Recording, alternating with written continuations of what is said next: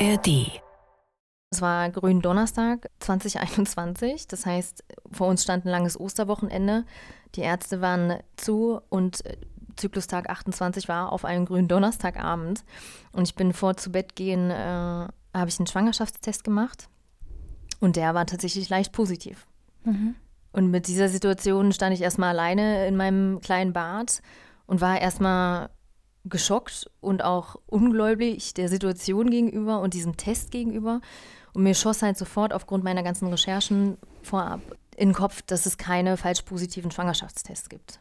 Das ist Katja. Sie ist ungeplant schwanger geworden und plant einen Abbruch. Allerdings mischen sich da sehr, sehr viele fremde Menschen mit ihrer eigenen Meinung dazu ein. Die Alltagsfeministinnen. Der Podcast für mehr Gleichberechtigung von RBB Kultur. Hallo, liebe Alltagsfeministinnen. Ich bin Sonja Koppitz und weiß, Ihr seid ja BlitzmerkerInnen. Wir haben ja den Muttermonat Mai ausgerufen, also jede Woche eine Folge zum Thema Mutterschaft. Und heute schwieriges Thema, wo man erstmal denkt, äh, das passt ja gar nicht rein, Schwangerschaftsabbruch. Aber ich habe ja wie immer meine Expertise Wunderwaffe dabei. Das ist eine Anmoderation. Ich bin Johanna Fröhlich-Zapata und heute gleich vorweg, weil es medizinisch, körperlich auch zur Sache geht. Mhm. Wenn das Thema Schwangerschaftsabbruch dich triggert, ähm, oder du gemischte Gefühle mitbringst, dann hör nur so viel, wie es dir gerade gut tut. Wie passt denn Schwangerschaftsabbruch zum Thema Mutterschaft? Es ist immer eine Auseinandersetzung mit Mutterschaft. Also dieses nicht Kinder bekommen wollen ist eine bewusste Auseinandersetzung mit dem Thema Muttersein. Mutter mhm. sein, ja oder, oder auch nicht nein. Mutter sein können. Ne? Genau. Ne? Musst du dich auch bewusst mit einer Eine ganz alte politische und feministische Debatte um das Recht auf den eigenen mhm. Wir suchen hier im Podcast ja eben immer das Politische im Privaten und politischer wird das Private nirgendwo mehr, glaube ich, als beim Thema Abtreibung bzw. Schwangerschaftsabbruch. Das ist ein totales Tabuthema, das mhm. jedes Jahr 100.000 Frauen in Deutschland betrifft. Ja, unter anderem eben Katja, die bei mir in der Praxis zum Coaching war. Sie musste einen regelrechten Spießrutenlauf hinlegen, bevor sie die ungeplant ungewollte Schwangerschaft beenden konnte. Und das ist nicht einfach blöd gelaufen in ihrem Fall, das hat System. Weil Schwangerschaftsabbrüche sind in Deutschland zwar, jetzt wird es kompliziert, die sind straffrei, wenn bestimmte Auflagen erfüllt werden. Aber sie sind illegal. Das klingt absurd, fühlt sich auch so an, denke ich. Und wir kommen später auch noch auf den Paragraphen 218 zu sprechen, der das alles festlegt. Und daher kommt, denke ich, auch dieses verdruckste nicht drüber sprechen beim Thema Schwangerschaftsabbruch. Ein Grund, warum es Katja wichtig war, ihre Geschichte mit uns dennoch zu teilen weil mir das damals tatsächlich sehr geholfen hätte, denke ich, mhm. von äh, Frauen, die auch in der oder Partnerschaften, die halt auch in dieser Situation stecken, mhm. da so einen kleinen Schubs zu geben oder eine Hilfestellung, dass da mhm. nichts, nichts falsch und nichts falsch mit dieser Entscheidung ist. Ich finde es total, also richtig, richtig mutig, dass Katja ihre Geschichte hier erzählt. Bin auch jetzt, total jetzt ist ja sie diejenige, die anderen Frauen öffentlich zeigt, ihr seid nicht allein. Hm. Jetzt ist sie so jemand, den sie vielleicht damals gebraucht hätte. Verrat uns doch noch mal ein bisschen mehr zu ihrem Hintergrund, bitte. Ja, gern. Katja ist 34 Jahre alt und lebt in einer größeren Stadt in Sachsen-Anhalt. Und sie lebt in einer langjährigen, glücklichen Beziehung mit ihrem Mann, der schon ein Kind aus früherer Beziehung mitbringt, mhm. das teilweise bei ihnen lebt. Und ich habe sie als einen Mensch erlebt, der die Dinge sehr gewissenhaft, sehr klar und strukturiert angeht, auch das Thema Verhütung. Ich habe halt, seitdem ich 16 war, die Pille genommen und das über zehn Jahre, hatte halt selber auch mit äh, Angststörungen und Depressionen zu kämpfen, weshalb ich dann halt auch auf das Thema gekommen bin, ich möchte es gerne mal ohne Hormone probieren, mhm. aber was sind die Alternativen? Mhm. Ich habe da auch viel mit meiner Frauenärztin drüber gesprochen, die von dem Thema weg von der Pille gar nicht überzeugt war und mir auch keine Alternativen geboten hat, sodass ich eigentlich selber auf die äh, Suche gehen musste und mich bin dann auf die Thematik natürlich Familienplanung gekommen mhm. und habe meinen Zyklus getrackt mit Temperaturmessungen, mit Ovulationstest. Also wirklich, um mal zu schauen, wie funktioniert eigentlich mein Zyklus, wann habe ich einen Eisprung, habe ich einen Eisprung, mhm. wann bekomme ich meine Tage, wann sind die fruchtbaren Tage bis ich dann halt wirklich wusste, wann die fruchtbaren Tage sind. Mhm. Und dann haben wir verhütet, also mit Kondom oder haben halt nicht miteinander geschlafen, weil ich dann halt wirklich sehr konsequent war in der Zeit. Genau, und das hat zwei Jahre lang wirklich sehr, sehr gut funktioniert. Mhm. Und ab Zyklustag 28 hatte ich immer einen Schwangerschaftstest zur Hand, weil die Angst trotzdem da war, vielleicht ist was schiefgegangen, vielleicht hat irgendwas nicht funktioniert.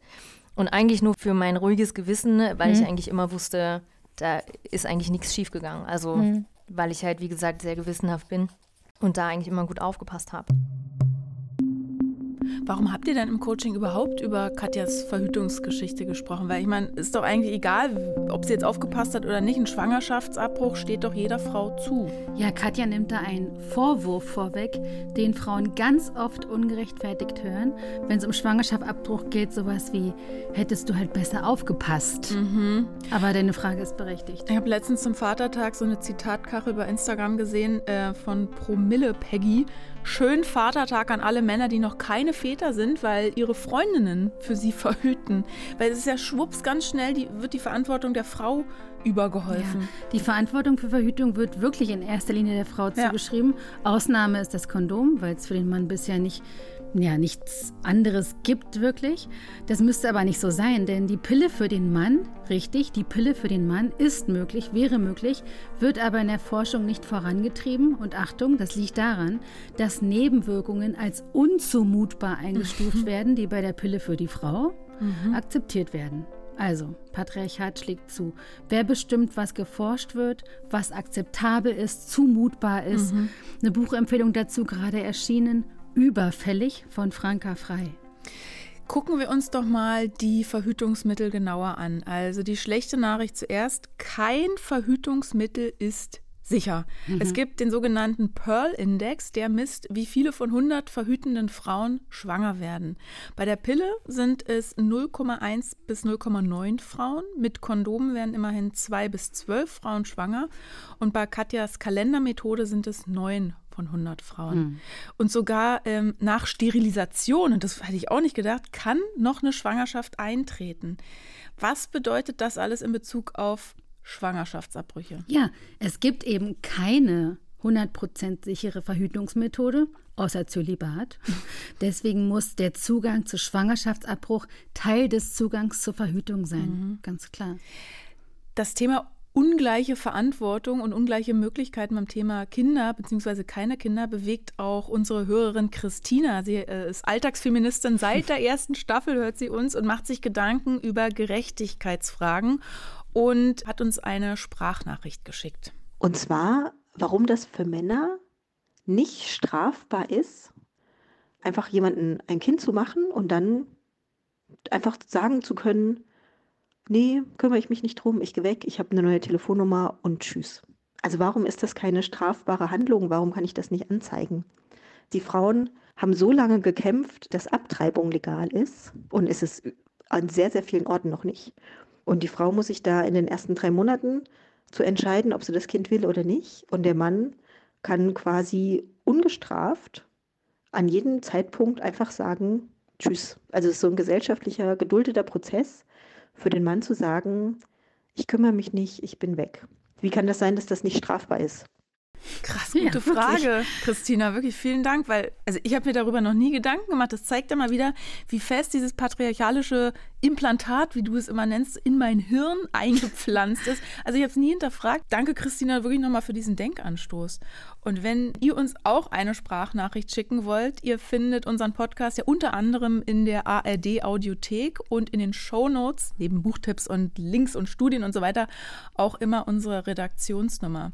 Johanna, also wie kann das sein, was Christina fragt? Also dass Abtreibungen illegal sind, wenn auch straffrei, wenn die Auflagen erfüllt werden, aber so ein Mann, der sich vielleicht nicht kümmert, nicht kümmern will, der ist aus dem Schneider. Ja, es ist wirklich eine sehr gute Frage.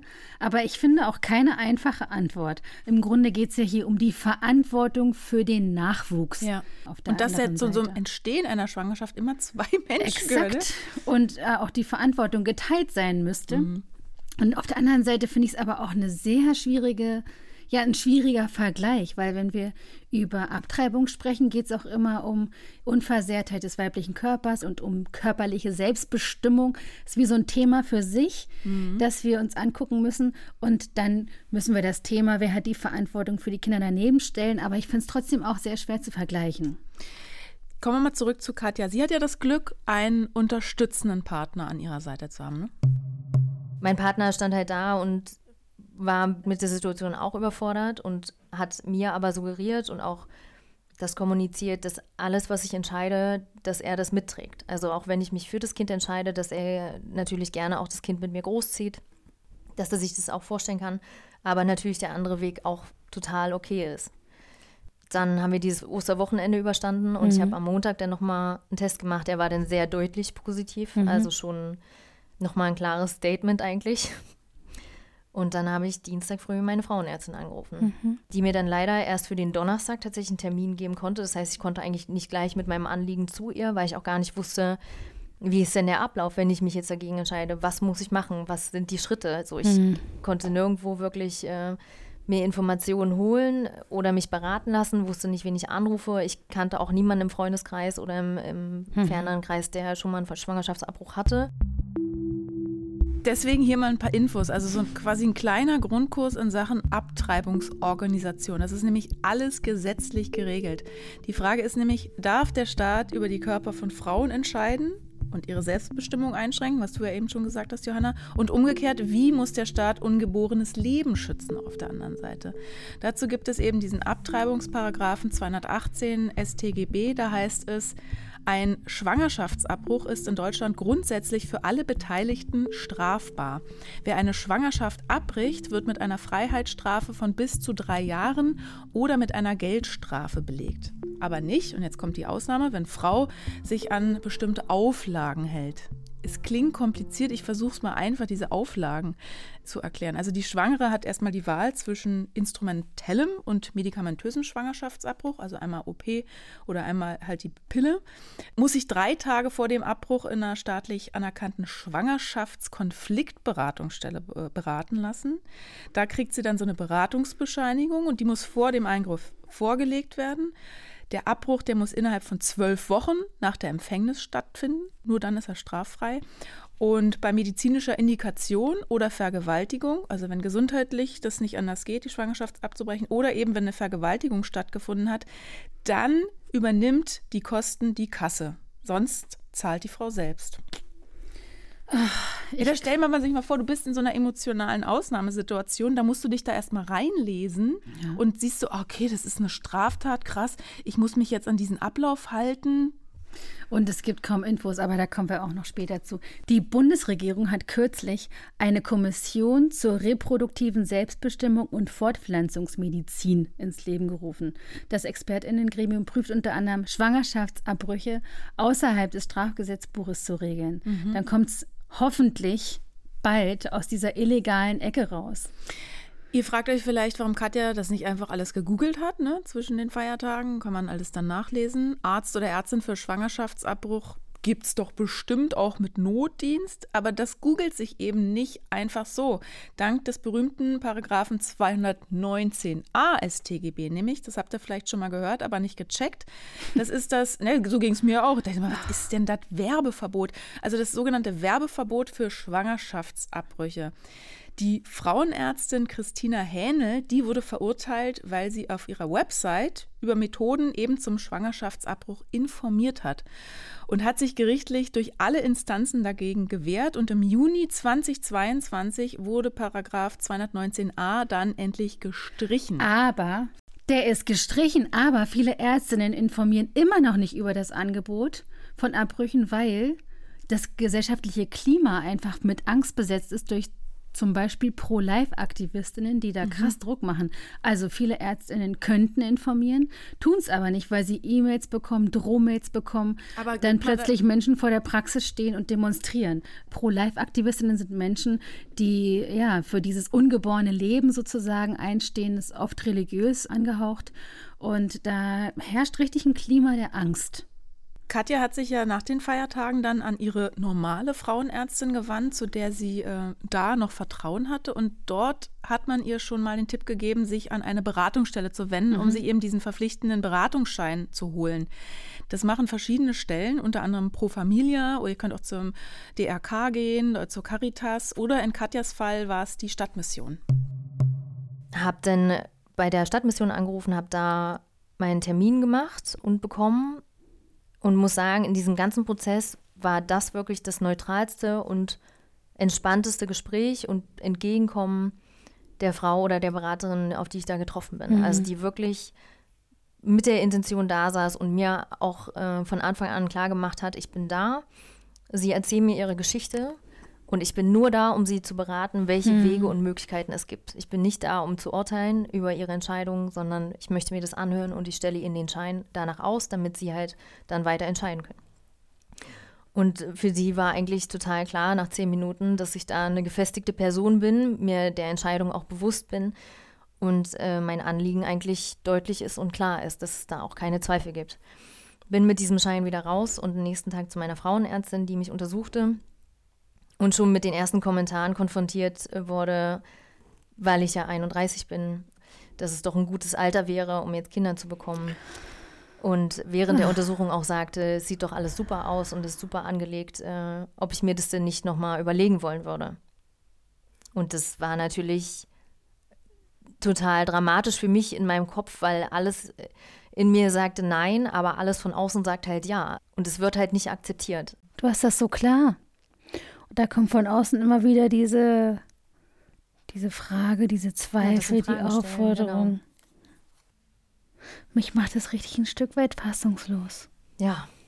dass ich das hören muss. 2023. Und es ist ja immer vor dem Hintergrund, wenn ich, wenn ich diese Thematiken lese, dass ja damit nicht geworben werden soll, weil es halt nicht als Verhütungsmethode gelten soll. Und ich kann wirklich sagen, also ich glaube, finde keine Frau, die mal einen Schwangerschaftsabbruch durchgeführt hat oder durchführen lassen musste, die sagt, ach naja, wenn es schief geht, dann mache ich halt wieder ein. Ich kann mir das nicht vorstellen, dass das wirklich in, in einem Kopf sein kann. Also das ist ja keine Option. Ey, diese Sprüche, gutes Alter, um Kinder zu bekommen, sieht alles super aus, wollen sich das nicht nochmal überlegen, was die Ärztin gesagt hat? Wie wehrt man sich denn gegen so eine Ja, Übergriffigkeit? ganz schwer, weil das eine richtige Machtsituation ist. Du, also unsere Katja, ist ausgeliefert, kann sich nicht wehren und sollte das aber nicht müssen. Ja, sich, also ich finde, ich bin richtig auch, man hört es in dem Ton und ich bin jetzt auch wieder, wenn wir darüber sprechen, richtig, richtig sprachlos. Ja, ich meine, du hast es auch gesagt, ne, fassungslos 2023, da kämpfen Frauen schon so lange für ihr Recht auf körperliche Selbstbestimmung. Schwangerschaftsabbruch ist eigentlich ein feministisches Dauerthema, spätestens seit den 70ern. Sehr empfehlenswert an dieser Stelle, äh, falls ihr es noch nicht gesehen habt, dieses zweiteilige Alice Schwarzer Biopic in der ARD-Mediathek, das verlinken wir euch auch. Darin geht es ja unter anderem eben um die legendäre Genau. Stern-Titelstory. Ich habe abgetrieben, war damals die Schlagzeile. Prominente Frauen, unter anderem Romy Schneider, die haben sich damals gemeinsam mit vielen anderen Frauen gezeigt, ihr Gesicht gezeigt und ihre Geschichten erzählt, obwohl Abtreibung damals ja noch komplett illegal war. Ja, und heute wieder, also Werbeverbot, Paragraph 219a abgeschafft, aber 218 besteht weiterhin. Also mal sehen, was die einberufene Kommission, Familienministerin Paus, da draus machen. Ja, weil wiederum in den USA, wenn du da hinguckst, da gibt es ja kein grundsätzliches Recht auf körperliche Selbstbestimmung mehr, muss man sagen. Es gab das Recht auf einen Schwangerschaftsabbruch, das wurde aber vergangenes Jahr eben durch Druck von rechtskonservativen und religiösen Kräften wieder rückgängig gemacht, also gekippt. Seit 2022 ist es jetzt Sache der Bundesstaaten. Das zeigt auch, dass feministische Errungenschaften immer wieder neu verteidigt werden müssen. Stichwort Backlash. Da möchte man sagen, Göttin sei Dank leben wir in Deutschland, aber das ändert ja nichts dran, dass der Weg zum Schwangerschaftsabbruch bei uns ja diese Odyssee ist und bleibt. Katja muss erstmal eine Praxis finden, die diesen illegalen, aber straffreien Eingriff ja durchführt, ne? Und Katja hat noch Glück, weil sie in einer Großstadt lebt. In manchen Regionen müssen Frauen bis zu 100 Kilometer zur nächsten Abtreibungspraxis fahren. Meine Frauenärztin zudem führte auch keine Abbrüche durch. Das wusste ich auch nicht, dass es bestimmte Praxen halt nur gibt oder bestimmte Ärztinnen, die Schwangerschaftsabbrüche durchführen. Und dann wurde mir zum Schluss des Termins quasi nur eine Liste mit Ärzten gegeben, die halt Schwangerschaftsabbrüche durchführen. Ja, an die ich mich wenden könnte. Und dann bin ich natürlich zur nächstgelegenen Arztpraxis gegangen. Das war die Straße äh, gegenüber, weil das Anliegen natürlich drückte. Ich war halt dann schon in der siebten Woche und man kann ja die Abbrüche nur bis zur zehnten durchführen. Das wurde mir ja auch gesagt. Und ich finde, Frauenarzt ist eh so ein sehr intimes, privates Thema. Oder, also man rennt ja nicht zu verschiedenen Frauenärzten immer zu, zu verschiedenen Untersuchungen, sondern man bleibt ja meistens bei einer, zu der man ja auch irgendwie ein Vertrauensverhältnis aufbaut. Und dann war ich halt gezwungen, zu einer fremden Frauenärztin zu gehen und mein Anliegen da wieder zu präsentieren. Und bin dann da in die Praxis reingekommen und wurde von den Schwestern schon sehr kritisch beäugt, als ich mit diesem Beratungsschein um die Ecke kam, die dann gleich meinten, sie nehmen keine neuen Patienten auf. Und ich meinte, ja, ich möchte ja aber auch keine neue Patientin werden, sondern ich komme mit einem Anliegen und das möchte ich gerne hier durchführen lassen. Dann kam die Ärztin raus, die auch schon eine sehr argwöhnische Stimmung da hatte und mir suggerierte, dass das äh, totale Katastrophe ist, was ich da gerade vorhabe und plane, die mich dann aber ins Beratungsgespräch reingenommen hat und von der eigentlich die schlimmsten Aussagen kamen. Also ich bin aus dieser Praxis rausgegangen und habe mich gefühlt, als wäre ich 16 und wäre da zum fünften Mal zum Schwangerschaftsabbruch. Also es kamen unter anderem Kommentare wie, ähm, ob ich mir das denn gut überlegt hätte, dass es ja eine lebensverändernde Entscheidung wäre und ob ich mir das denn finanziell auch leisten könnte, den Abbruch durchzuführen. Also ich glaube, es wird keine Schwangere gefragt von der Frauenärztin, wenn eine Schwangerschaft besteht und die diese austragen will, ob die sich sicher ist, dass es eine lebensverändernde Entscheidung ist und ob das denn ein guter Weg ist, dieses Kind zu bekommen. Nochmal kurz zur Einordnung, weil Katja ja von zehnter Woche gesprochen hat, das ist die Grenze für den medikamentösen Abbruch. Sonst muss der Abbruch bis zur zwölften Woche stattfinden. Aber diese Sprüche nochmal in dieser Praxis, die ja Abbrüche vornimmt, ich fand das einen total guten Punkt, dass Katja die Bedenken, nenne ich es mal Bedenken, der Ärztin umdreht. Also warum werden Menschen, die Kinder bekommen, nicht gefragt, ob sie sich dieser lebensverändernden Maßnahme bewusst sind oder ob Können sie sich, das, das leisten. leisten. Weil es ne, kostet Genau. auch Geld, noch mehr Geld. Also diese Bevormundung, fast Entmündigung von Katja durch diese Ärztin. Ja, Bevormundung in Bezug auf körperliche Selbstbestimmung, sowas ähnliches. Anderer Schweregrad hatten wir ja mal in der Folge Dein Busen, mein Busen, wo es um die Kommentare der Ärztin rund um die Brustverkleinerung von Julia geht. Was steckt denn noch hinter den Kommentaren jetzt hier von Katjas Ärztin? Ja, also eine ganze Menge. Einmal Reproduktionszwang, will ich es mal sagen, als gesellschaftliche Norm. Dann dieses Kinderlosigkeit als Tabuthema. Und dann gibt es auch noch, ja, zum Thema Kinderlosigkeit, Kinderwunsch, dieses Spannungsfeld. In Katjas Freundinnenkreis zum Beispiel gibt es viele Frauen, die ganz dringend ein Kind wollen, zum Teil in teuren Kinderwunschbehandlungen sind. Also es ist auch super emotional aufgeladen. Kann Katja denn in ihrer Familie über ihre Entscheidung sprechen? Schwierig. Sie wird oft gefragt, Stichwort Kinderlosigkeit als Tabu. Wann es denn soweit sei, ihre Eltern hoffen auf ein Enkelkind und ihr wird gesagt, dass sie ja egoistisch sei, wenn sie jetzt kein Kind wolle. Äh, Dabei hat ja Katja, hast du ja von erwähnt, sogar ein Bonuskind, also das Kind ihres Mannes. Sie kümmert sich um das Kind des Partners und äh, das lebt ja auch teilweise. Also was ist denn da? Ja, deswegen hat sie auch das Gefühl, dass sie ganz gut einschätzen kann, äh, was sie als Mutter erwarten würde. Sie kann eine informierte Entscheidung dagegen treffen. Passendes Zitat dazu aus dem Buch Glückwunsch, 15 Erzählungen über Abtreibung. Diese Sprachlosigkeit isoliert die Einzelne. Sie sperrt sie in jenes Gefängnis aus Schweigen, Schuldzuweisungen und Scham, in dem Frauen seit Jahrhunderten stecken. Und deswegen sprechen wir hier drüber. Nicht um euch Angst zu machen, sondern um Dinge zu benennen, quasi als Gegengewicht zu dem, was Katja erlebt hat.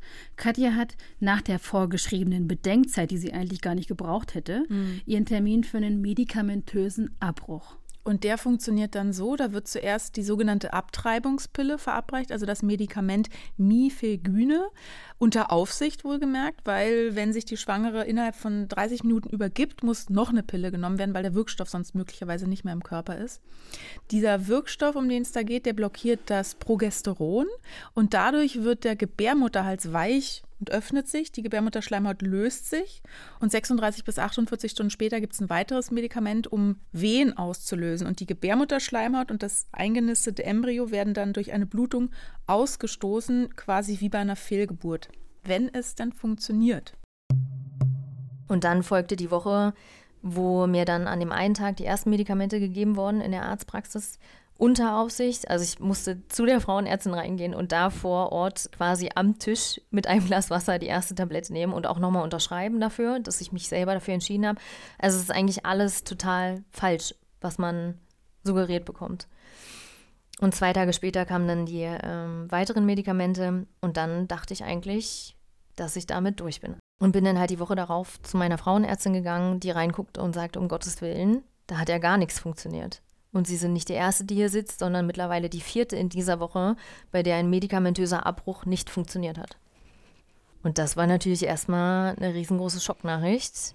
Und sie meinte dann, wir warten das Wochenende nochmal ab, vielleicht löst sich das noch. Aber sie kommen am Montag auf jeden Fall wieder in die Praxis. Und dann bin ich Montag wieder in die Praxis gekommen.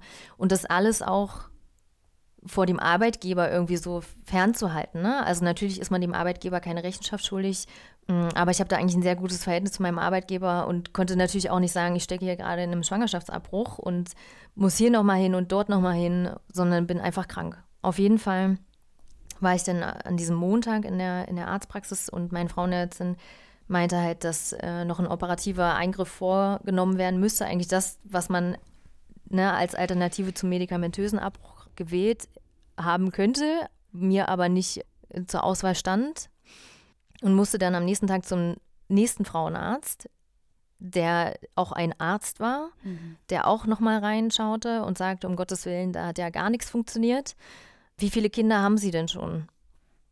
Und als ich das beantwortete mit äh, keine, hat er mich natürlich total entsetzt angeguckt, was mir wieder mal suggerierte, alles klar. Also ich war in dieser ganzen Zeit so vor den Kopf gestoßen von, von Ärzten, die äh, mir eigentlich nur einen medizinischen Rat geben sollten, aber halt ihre persönliche Meinung und Bewertung da komplett haben mit einfließen lassen. Also das war wirklich, wirklich schlimm.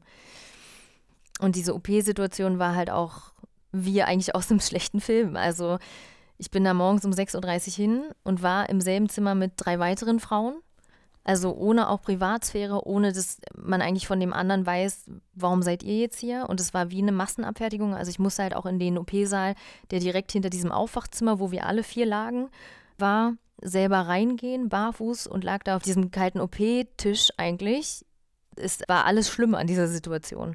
Bin dann wieder aufgewacht in dem Zimmer mit den anderen drei äh, Frauen und habe dann nur gesehen, wie alle drei nach und nach in den OP-Saal geleitet worden und wieder rauskamen und aufgeweckt worden. Und äh, ja, da lagen wir dann eigentlich zu viert, vier Stunden lang zusammen, weil äh, noch eine Überwachungszeit äh, quasi eingeplant wurde. Und dann haben wir uns halt unterhalten, alle, und uns ausgetauscht über die verschiedenen Situationen und wie schlimm das eigentlich ist und wie schlimm man auch behandelt wird und was für ein großes Tabuthema das ist, dass auch keiner darüber Bescheid weiß und ja.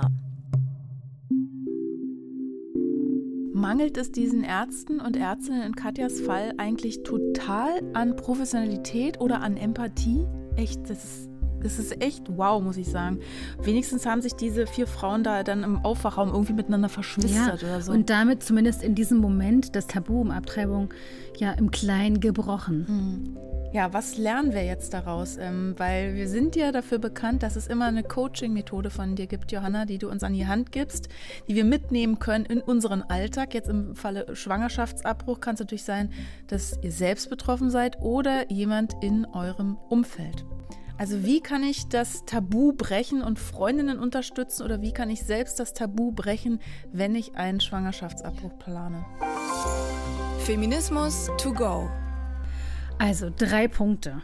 Wenn du es erlebt hast, sprich, so wie Katja. Mhm. Sprich über deine Erfahrung. Zweitens, wenn dir das jemand erzählt im Bekanntenkreis, Freundinnen, Schwestern, Kolleginnen, dann bewerte nicht, höre zu. Und drittens, teil diese Information. Ich finde ja, dass unsere Folge ein Feminismus to go ist, die ganze Folge. Mhm. Wir geben mal diesen Fahrplan als PDF in die Shownotes mit einem Link von einer Praxis, einer Gyn-Praxis hier in Berlin von einer Freundin von mir, die sich auch zu diesem Thema stark macht und die auch auf ihrer Seite Buchempfehlungen gibt und vor allem auch aufklärt. Mhm. Also wir müssen uns gegenseitig wie updaten immer wieder zum Thema, weil es ist ein Thema, das uns alle betrifft, vielleicht nicht direkt, aber das uns alle angeht auf jeden mhm. Fall. Punkt 1 aus deiner Liste hat ja Katja dann schon instinktiv richtig mhm. gemacht. Du hast gesagt, sprich drüber. Katja hat sich die Erlebnisse nochmal von der Seele geredet hier im Coaching. Diese Abtreibung war ja 2021 bei ihr, ist also schon eine Weile her, aber die Erinnerungen, die sind noch sehr, sehr frisch. Es ist gut. Ich äh ich fühle mich gut damit und ich habe das auch nie, nie bereut. Also so der Druck, mhm. der, der aufkommt, wenn ich das erzähle, ist genau dieser Druck und dieses sich machtlos fühlen und diese Fremdbestimmung. Und dieser Kontrollverlust, weil ich ja keine Kontrolle über mich, über meinen Körper so wirklich hatte, sondern ja fremdgesteuert war von Ärzten, von Terminen, von Dingen, die nicht funktioniert haben, die behoben werden mussten. Und das ist in meiner Situation so diese Fremdbestimmung halt totale Katastrophe gewesen. Und in Sachen Kinderwunsch? Es ist dasselbe wie vor zwei Jahren, dass ich sage, ich kann mir aktuell kein Kind vorstellen. Also da ist dann wahrscheinlich wirklich der Egoismus zu sagen, ich möchte das, was ich mit meinem Partner habe, behalten und möchte das nicht riskieren, die Konstellation so aufzubrechen. Magst du das einmal sagen? Ich möchte gerade kein Kind. Ich möchte gerade kein Kind. Wie ist das? Das ist gut und es ist auch richtig. Also mhm. es fühlt sich auch richtig an. Was nimmst du denn heute mit? Ich hatte heute den ganzen Tag das Gefühl, ich kann nichts essen oder bekomme nichts runter. Es war wie so eine wie so eine Wolke auch, die so geschwebt hat, einfach so das nochmal, diese ganze Geschichte nochmal zu fühlen und zu erleben und so sich nochmal mhm. einzufühlen, wie das war. Mhm. Und das ist jetzt aber auch wieder so weg. Also es ist auch, mhm. mir geht es auch gut und ich habe auch wieder das Gefühl, dass ich die richtige Entscheidung getroffen habe und nicht, nicht falsch ticke und nicht mhm. falsch fühle und dass es einfach okay ist. Ja? Und für andere okay sein muss. Schön. Danke für dein Vertrauen dir. Danke für den Raum. Oh, da atmet sie nochmal richtig zum Schluss. Ne? Ich war ja noch nie in so einer Situation wie Katja und ich finde es wirklich unglaublich, dass Frauen in Sachen Schwangerschaftsabbruch heute immer noch zu Schuldigen gemacht werden. Und zwar zu den alleinigen Schuldigen. Und irgendwie damit wirklich ja alleingelassen sind. Also Partner müssen der Abtreibung nicht zustimmen, was ja einerseits korrekt ist, aber das macht ja dieses Gefühl der Alleinverantwortung einfach noch stärker. Und wenn dann so Ärztinnen so wenig empathisch reagieren, wie hier bei Katja, wo ist da dieser Allyship, ne? diese, diese Schwesternschaft, wo sind die Verbündeten in diesem ganzen unwürdigen Spießrutenlauf? Es ist doch auch so schon schwierig genug. Und ich habe mich ja dafür eingesetzt, dass wir eben äh, Katjas Fall gerade auch in unserem selbst ausgerufenen mhm. Mutterschaftsmonat ja, Mai behandeln, weil ich finde ja, Frauen sind in erster Linie Menschen und nicht Mutter oder Mütter. Und Frauen sollten nicht Mutter sein müssen, wenn sie nicht wollen oder nicht können. Also sie sollten ja äh, nicht auf das Gebären reduziert werden. Was muss sich denn gesellschaftlich, politisch ändern? Ach, dafür reicht die Folge nicht aus. Wir hatten schon Paragraph 218, dann sichere Verhütungsmethoden, aber auch für Männer. Männer müssen da in die Verantwortung genommen werden. Wir brauchen Verhütungsmethoden und Forschung auf diesem Gebiet. Und überhaupt muss sich sowas öffnen. Also was bedeutet eigentlich Mutterschaft? Äh, wieso ist Frau sein und Muttersein noch so miteinander verbunden? Und auf welche Arten und Weisen bitte erwünscht? Und wenn du jetzt nochmal die Verantwortung auch bei den Männern äh, ansprichst in Sachen Verhütung, aber natürlich auch, was Christina vorhin in ihrer Sprachnachricht mhm. meinte, also warum kommt ein Mann so davon, wenn er sich der Verantwortung zum Beispiel entzieht, Stimmt. ein Kind großziehen zu müssen oder so? Passend dazu ist, wenn ihr euch ähm, entscheidet, alleine ein Kind zu bekommen, weil der Typ halt weg ist oder so, da empfehlen wir euch die Doku mit Kind allein. Mhm. Da geht es um starke Frauen, die alles tun, um ihr Kind alleine versorgen zu können, also unabhängig zu leben. Aber zeigt sich dann natürlich auch, die Strukturen in Deutschland machen das wahnsinnig schwer. Hatten wir auch schon eine Folge. Den Link zur Mediathek, den packen wir euch natürlich in die Shownotes. Es muss sich überhaupt ändern. Also was bedeutet Frau sein, was bedeutet Mutterschaft, was bedeutet Elternschaft äh, und Schwangerschaftsabbrüche gehören dahin hinein. Also Selbstbestimmung über den Körper. Es ist irgendwie wie so ein großes Feld und wir beackern so Parzelle für Parzelle.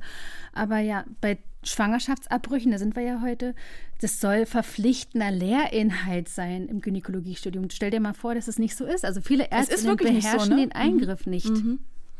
Aber immerhin gibt es Workshops, also es ist zwar nicht verpflichtender Lehrinhalt, aber es gibt Workshops, wo Studierende unter Anleitung erfahrener GynäkologInnen mit Hilfe einer Achtung, jetzt kommt's, Papaya mit der Frucht, mit einer Papaya Abtreibungen üben.